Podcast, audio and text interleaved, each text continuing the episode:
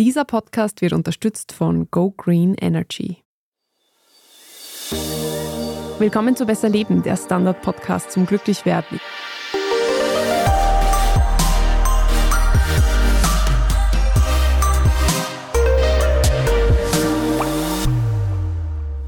Ich bin Franziska Zeudel. Ich bin Martin Schahuber. Und wir machen da weiter, wo wir letzte Woche aufgehört haben, bei einem extrem spannenden Thema, nämlich bei der IT-Sicherheit. Und bei uns sitzt, wie in der Vorwoche, unser Experte aus der Webredaktion, Andreas Broschowski. Hallo, ich harre der Fragen, die da kommen. Er ist ich, schon ganz aufgeregt. Ich fürchte, du wirst uns noch ein paar mehr Sachen erklären, die wir relativ falsch machen auf unseren Handys und auf unseren PCs. Aber gut. Ich hoffe, ich kann noch mehr Fragen aufwerfen. ich kann das endlos machen. Fangen wir vielleicht mal ganz basic an. Was sind denn fünf absolute No-Gos, wo du sagst, das sind so Fehler, die machen die meisten und denken nicht mal drüber nach? Das erste wir schon mal kurz erwähnt, Passwörter wiederverwenden. Und eigentlich sollte ich das auf die Top 3 Positionen setzen, weil das ist so das Wichtigste, aber das tue ich jetzt nicht, weil das wäre irgendwie so ein Cop-Out. Das zweite, Updates ignorieren. Ich weiß, alle sind genervt von Updates, aber es ist wirklich aus Sicherheitsperspektive wichtig, teilweise auch schnell dazu reagieren. Kann ich dann auch noch einmal erklären, wieso. Programme aus schwindlichen Quellen installieren. Das gilt sowohl für den Desktop als auch bei Smartphones, dort vor allem bei Android, weil es dort auch möglich ist. Das ist immer ein Problem. Also primär, wenn man irgendwie die Möglichkeit hat, sich irgendwie auf die vorgegebenen App Stores zu verlassen irgendwie und von dort was zu besorgen. Wenn man jetzt irgendwie, weiß ich nicht, im Internet sucht nach dem und dem und man kriegt das von irgendeiner Seite und installiert es, dann braucht man sich nicht wundern, wenn man sich damit was anderes einfängt. Dann hat man auch schon kurz irgendwie angesprochen, auf irgendwelche Mails in Link klicken, niemals machen, stattdessen irgendwie aufrufen. Und als letztes hätte ich dann noch Rechner ungeschützt herumstehen lassen. Also immer, wenn man weggeht, vom, auch vom Arbeitsplatz sperren, wenn man das Handy nicht irgendwie offen herumstehen lassen oder so. Gerade am Arbeitsplatz kann das schon problematisch sein. Also in Großraumbüros oder so irgendwas kann schneller mal wer zum Rechner hingehen, sich umschauen, irgendwas installieren oder was auch immer. Und wenn der Rechner entsperrt ist, ist das jetzt üblicherweise nicht das große Problem. Also bei uns schon. Bei uns kannst du ja gar nichts installieren ohne Adminrechte. Glaub es mir, man kann installieren. Man kann auch irgendwie ohne Adminrechte was installieren und äh, ja. Ui. Das müssen wir nachher besprechen. Echt meine coolen Hacker-Tricks. Du hast jetzt gesagt, Updates verweigern. Also ich habe Windows 10 am Laptop und Microsoft will mich mittlerweile fast schon mit Waffengewalt dazu bringen, endlich Windows 11 zu installieren. Mich freut's nicht. Ich weiß, wo alles ist. Der Laptop geht eh wahrscheinlich in drei Monaten ein. Ich will mhm. mir das eigentlich nicht mehr antun. Ist das jetzt auch gefährlich? Also da ist es ein bisschen anders, weil Microsoft parallel dazu ja irgendwie Windows 10 noch immer mit Sicherheitsupdates versorgt. Solange das der Fall ist, kann man das ruhig noch weiter benutzen.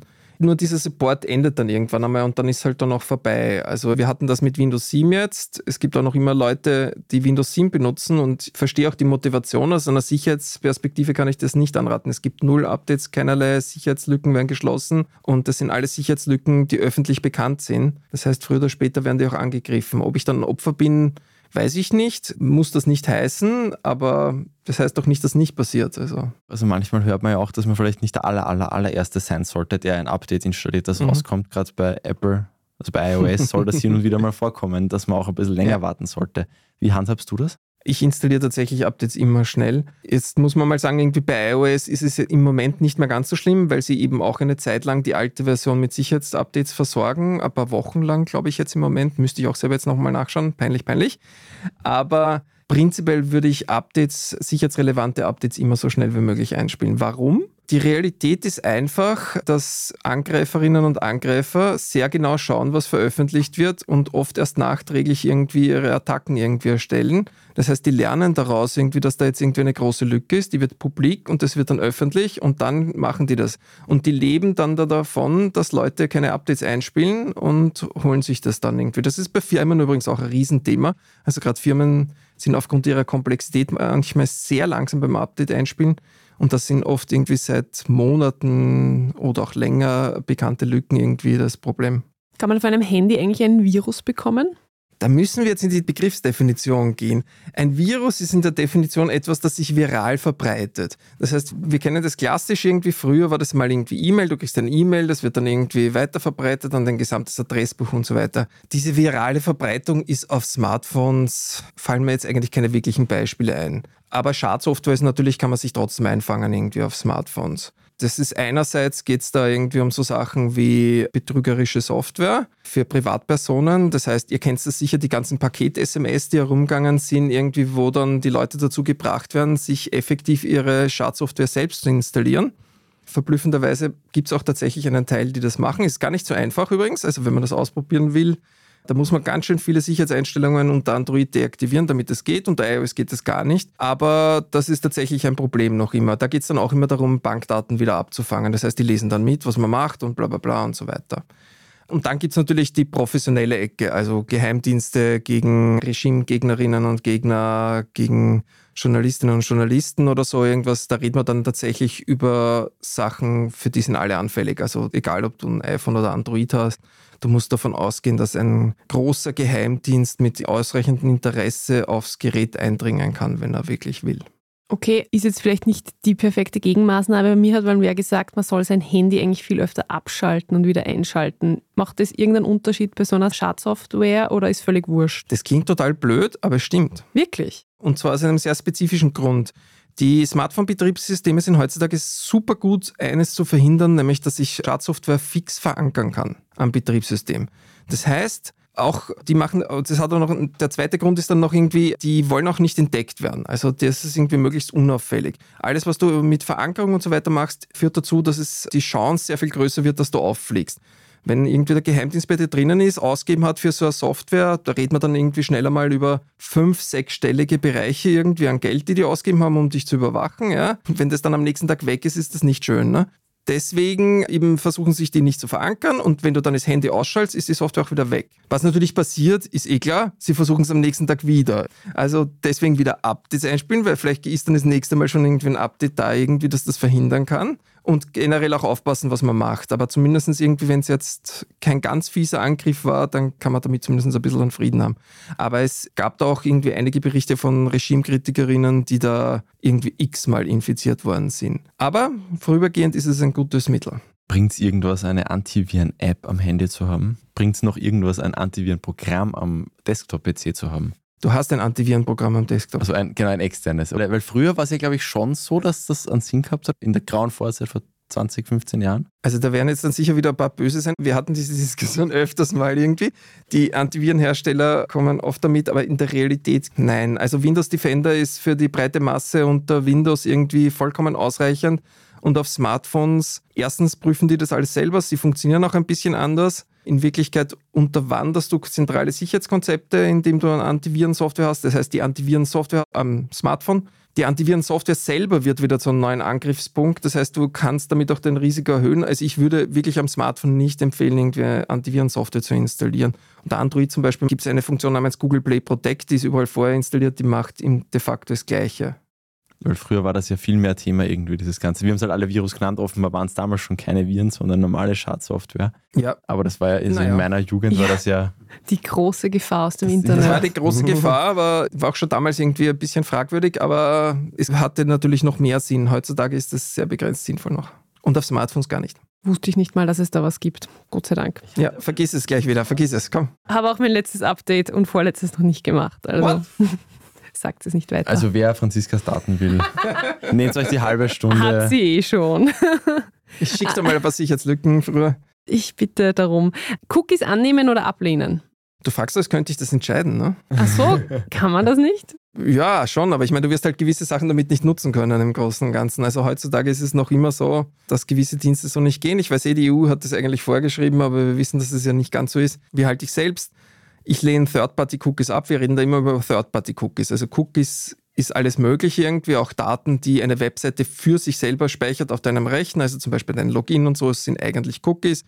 Aber die problematischen, über die wir reden, die für Werbetracking und so weiter verwendet sind, sind Third-Party-Cookies. Die lehne ich von Haus aus ab.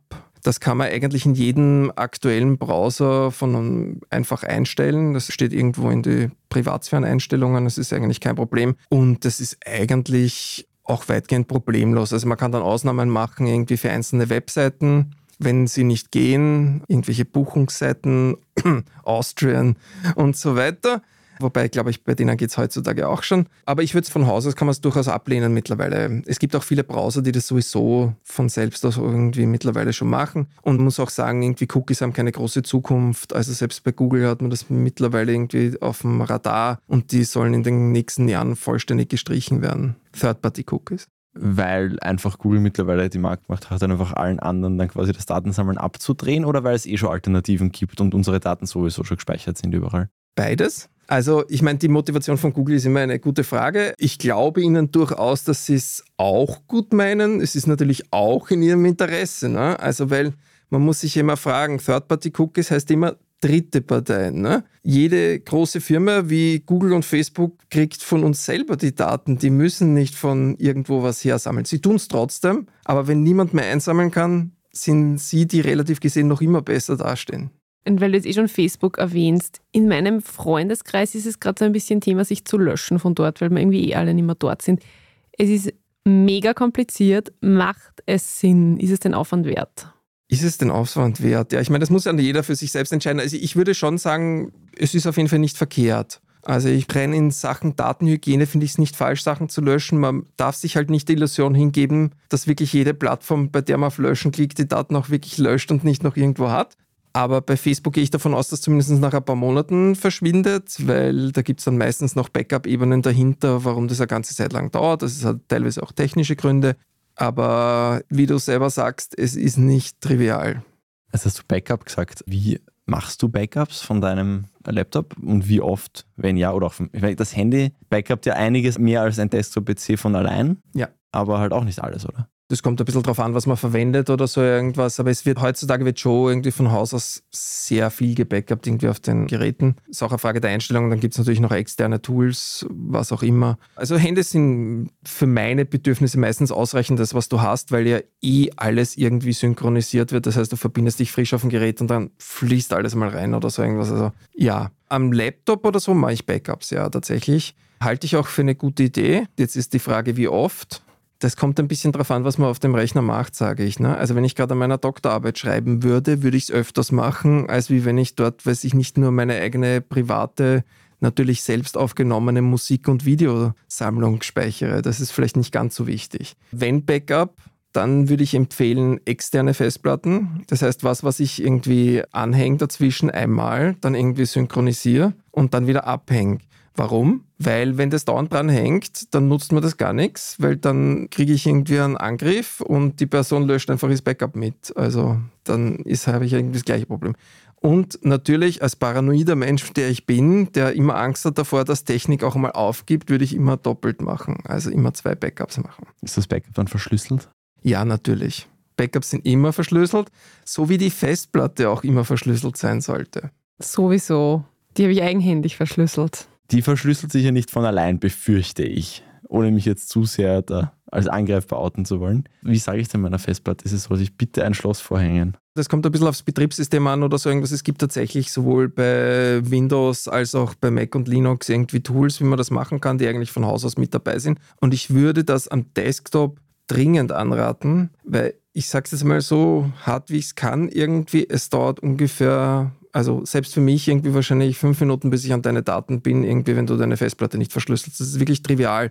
Ich kann die Festplatte aus dem Rechner rausnehmen und irgendwo anders anhängen und habe Zugriff auf sämtliche deiner Daten. Ich kann irgendwie mit irgendeinem Live-System, das irgendwie vom USB-Stick startet, anhängen an deinen Rechner und dort mir das anschauen. Also es gibt da viele Optionen. Und da ist der einzige Weg dagegen ist irgendwie Verschlüsselung. Die Frage jetzt kommt sicher wieder wegen Smartphones. Smartphones verschlüsseln von Haus aus mittlerweile die Systeme über einen geheimen Key, der irgendwie drinnen ist in den Geräten. Aber das ist sowohl bei Android als auch bei iOS mittlerweile Standard. Das ist insofern dort nicht so die Frage.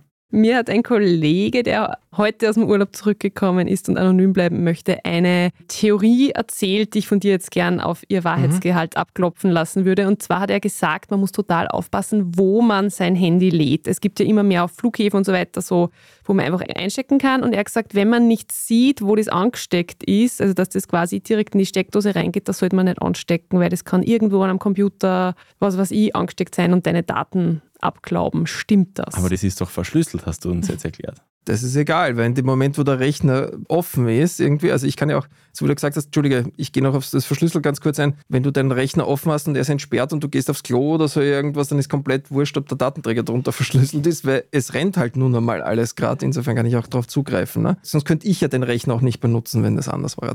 Zu deiner Frage, wegen Steckern, du hast gleichermaßen irgendwie recht und gleichzeitig ist es auch ein bisschen überzogene Angst. Ne?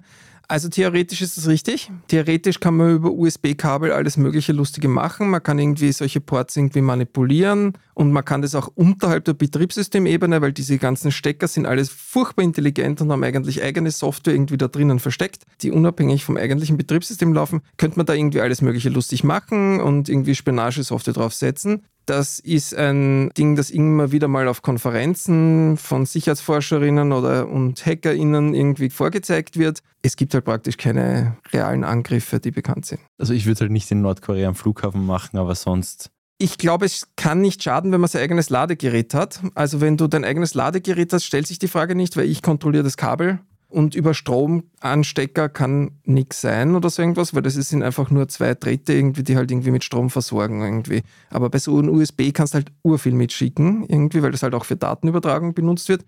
Das heißt, theoretisch möglich, in der Praxis bisher nicht so das große Thema. Ich werde es dem Kollegen, der ja anonym bleiben möchte, mitteilen nach dieser Der anonym Sendung. bleibende Kollege, jetzt interessiert es mich langsam.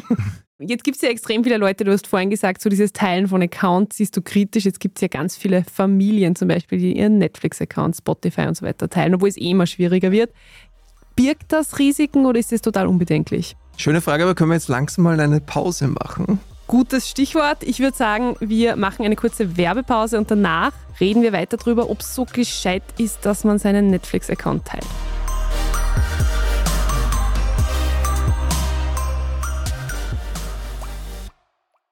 Etwas Gutes für die Umwelt zu tun, ist manchmal leichter als man denkt, wie zum Beispiel durch den Wechsel zum richtigen Stromanbieter. Gib auch du dein Go für eine grüne Zukunft. Ganz einfach online, in nur drei Minuten zu Go Green Energy wechseln und von grünem Strom zum fairen Preis profitieren. Mehr Informationen findest du auf gogreenenergy.at.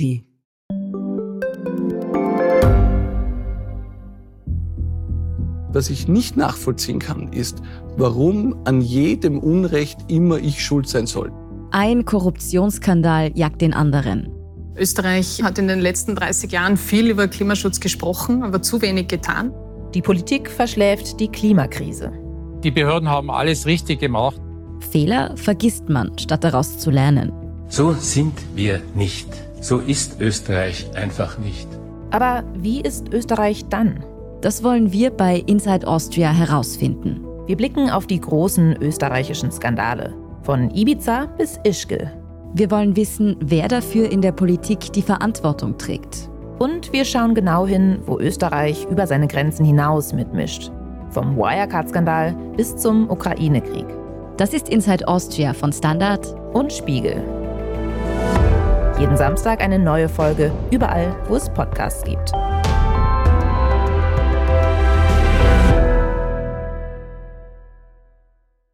Netflix-Account, Spotify und so weiter teilen. Birgt das Risiken oder ist es total unbedenklich? Es ist halt immer mit Teilen ist die Frage, was sind die Daten, die ich teile? Ne? Also ist das jetzt für mich super gefährlich irgendwie, wenn jemand weiß, was ich geschaut habe auf Netflix? Weiß ich nicht. Habe ich Angst, dass meine History dann verschwunden ist, wenn jemand meinen Account übernimmt oder so irgendwas?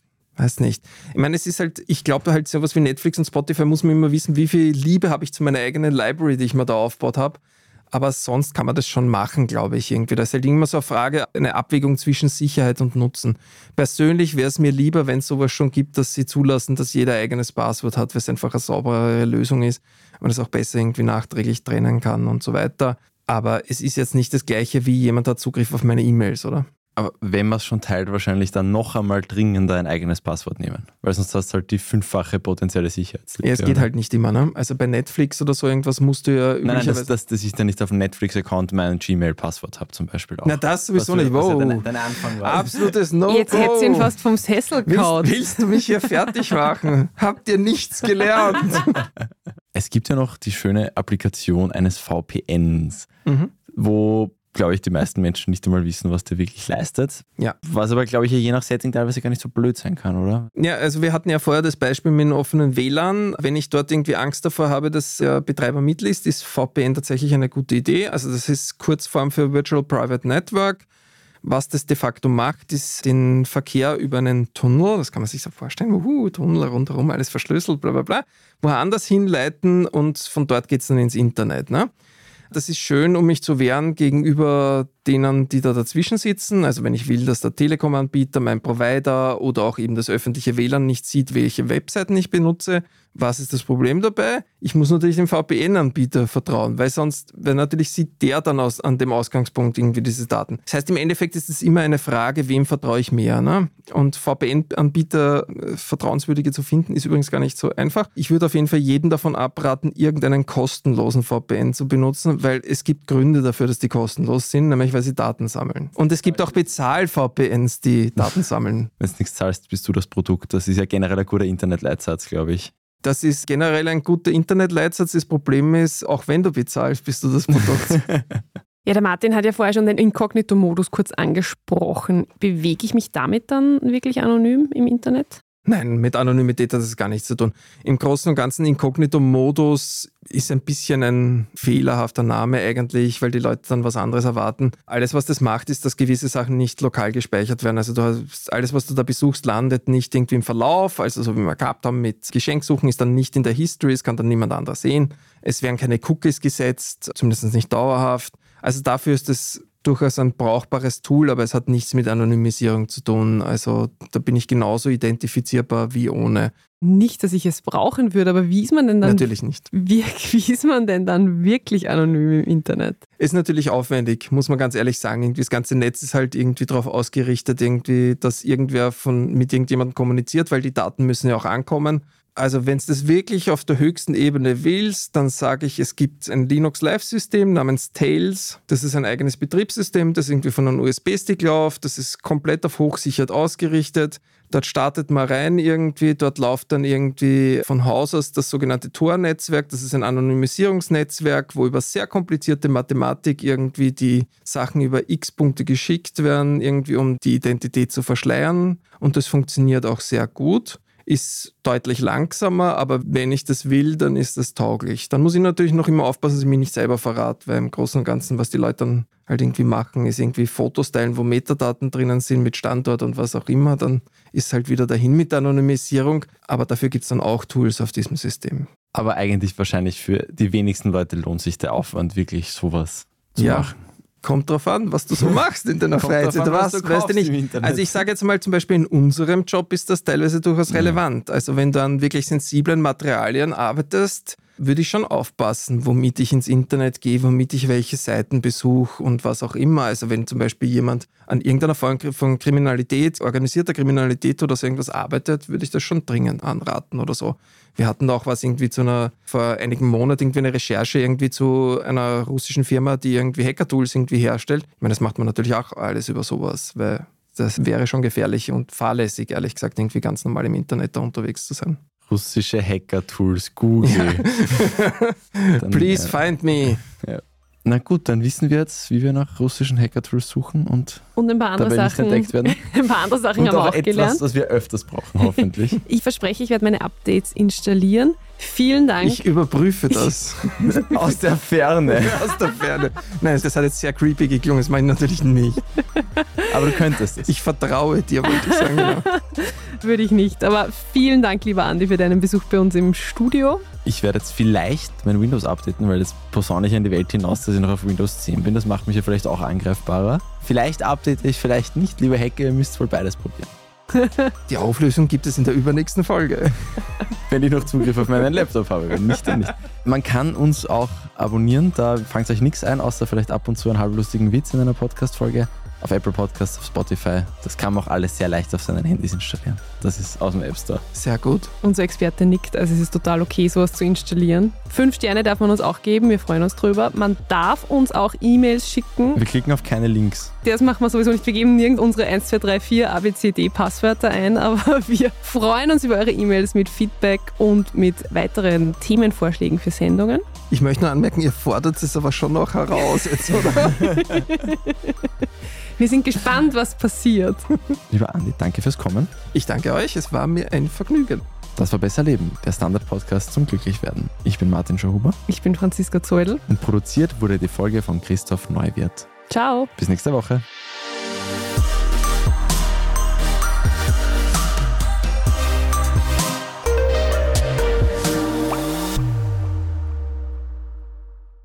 Etwas Gutes für die Umwelt zu tun, ist manchmal leichter als man denkt, wie zum Beispiel durch den Wechsel zum richtigen Stromanbieter. Gib auch du dein Go für eine grüne Zukunft. Ganz einfach online, in nur drei Minuten zu Go Green Energy wechseln und von grünem Strom zum fairen Preis profitieren. Mehr Informationen findest du auf gogreenenergy.at. Gibt es außerirdisches Leben? Haben Tiere ein Bewusstsein? Können wir durch die Zeit reisen? Es gibt so viele große Fragen, die uns Menschen seit Jahrtausenden beschäftigen. Aber erst jetzt kann die Wissenschaft Antworten darauf liefern. Oder neue Rätsel entdecken. Ich bin Tanja Traxler. Und ich bin David Rennert.